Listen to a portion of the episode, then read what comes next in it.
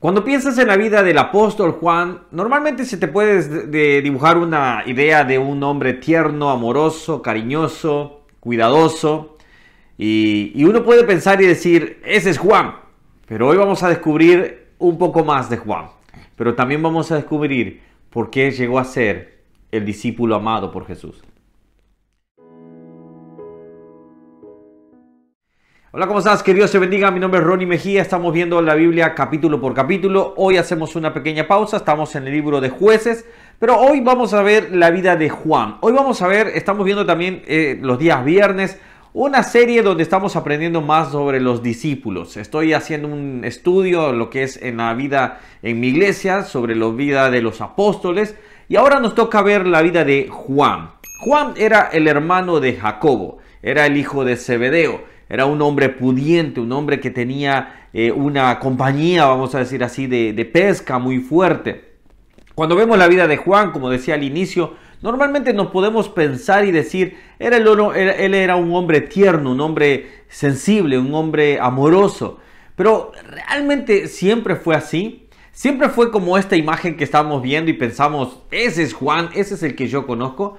Pero bueno, vamos a ver realmente cómo era Juan. Juan era un poco, era una persona sectaria, una persona que si no estabas con su grupo, por ejemplo, era aparte, él, llegó a, decirle a una persona que no podían predicar el nombre de Jesús porque no pertenecía a su grupo. Pero también Juan era aquel hombre que llegaba a pedir, vamos a decir así, fuego sobre las personas. Mira este versículo que nos va a destacar un poco más de Juan, por ejemplo. Y vamos a verlo en Lucas 9, 51 al 54, que dice así.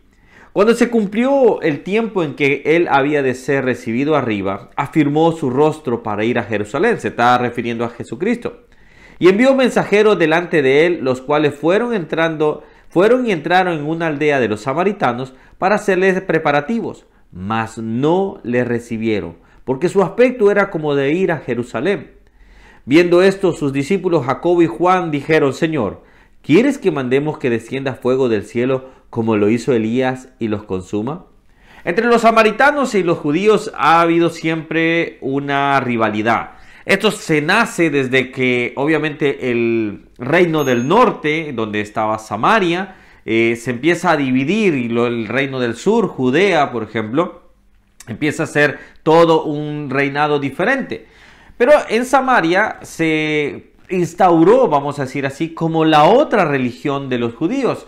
Una religión donde era más apegada a, o como decir, hecha anillo al dedo, como, eh, pues se podría decir, donde su religión estaba eh, llena de paganismo, eh, se habían sido conquistados por los asirios, por ejemplo, y esto es toda la parte de la historia donde ellos empiezan a mezclar mucho. Entonces los judíos tenían a los samaritanos como una mezcla entre paganismo y lo que es el judaísmo. Entonces ellos no los querían por eso y tampoco los samaritanos los querían por esto mismo.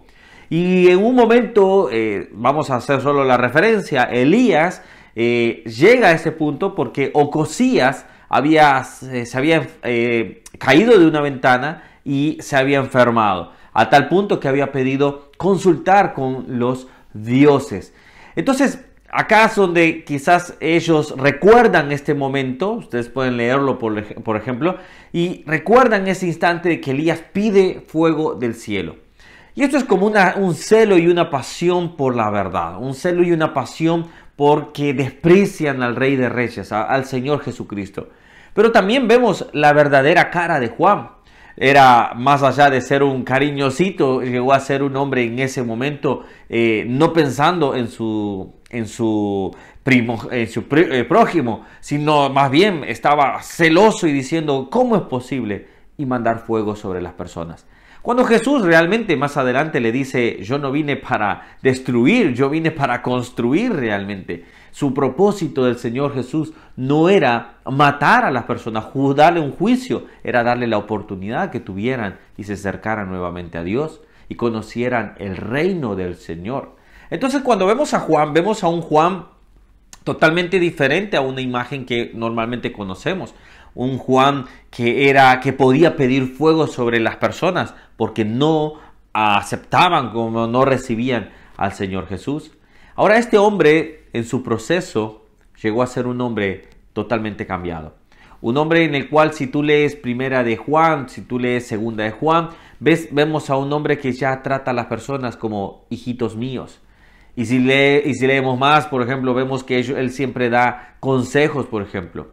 Algunos, algunos, estudios llegan a decir que Juan, una de las frases que él tenía en su, en su, en su boca era, eh, hijitos míos, ámense unos a otros. Y alguien le preguntó, ¿por qué siempre dices eso?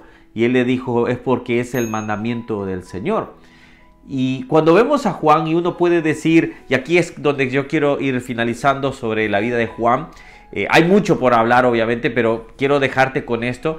Cuando vemos la vida de Juan, vemos un momento en el que le es conocido como el discípulo que el Señor amaba. Y vamos a verlo en Juan 21, 20, este, este, este fragmento que me encanta mucho porque Juan se da cuenta al escribirlo cómo el Señor lo amó. Y mira lo que dice de la siguiente manera.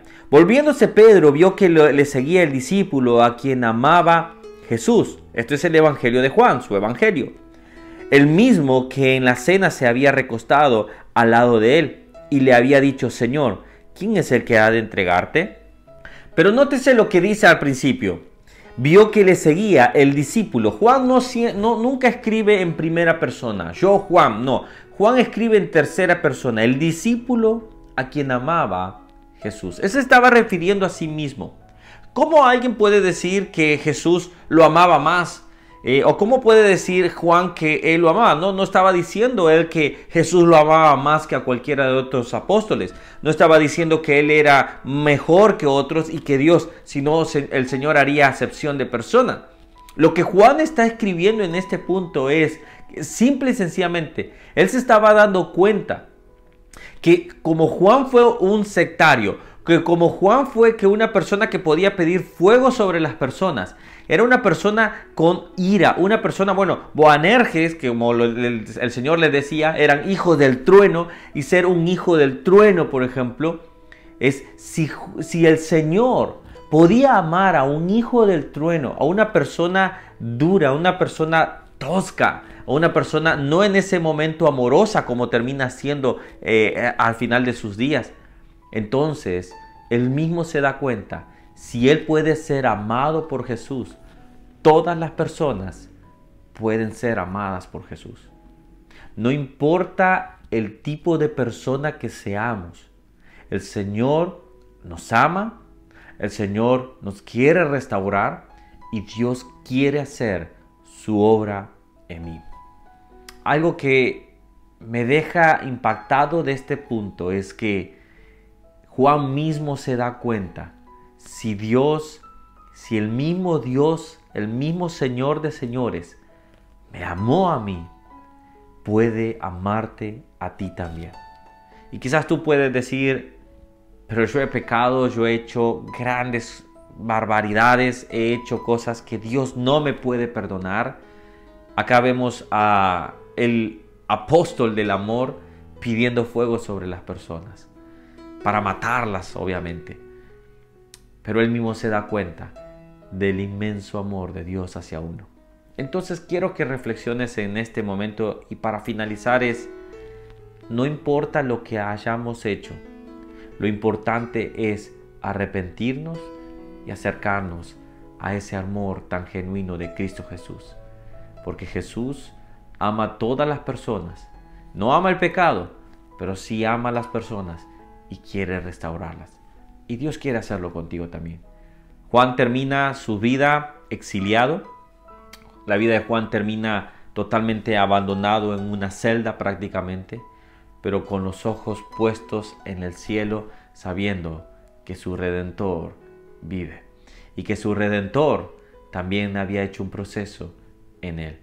Al final termina hablando como todo un anciano, hijitos míos. El proceso durante años, él pudo ver lo que Dios puede hacer en una vida imperfecta, pero que puede ser en las manos de Jesús, puede llegar a ser perfecta en el cielo allá en gloria.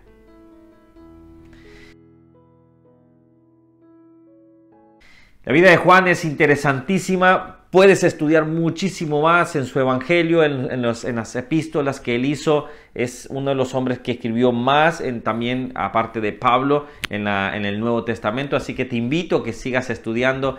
Hay mucho por estudiar, pero la verdad que esto por lo menos espero que sea de bendición para tu vida. Y bueno, es un pantallazo de la vida de Juan, pero vamos a seguir estudiando más adelante a cada uno también. Pero ahora al siguiente vamos a ver la vida de bueno, te lo dejo para que lo descubras y me acompañes. Si tú te has suscrito, suscrito, perdón, hazlo por acá y acá te dejo más de los otros apóstoles que hemos visto. Que Dios te bendiga.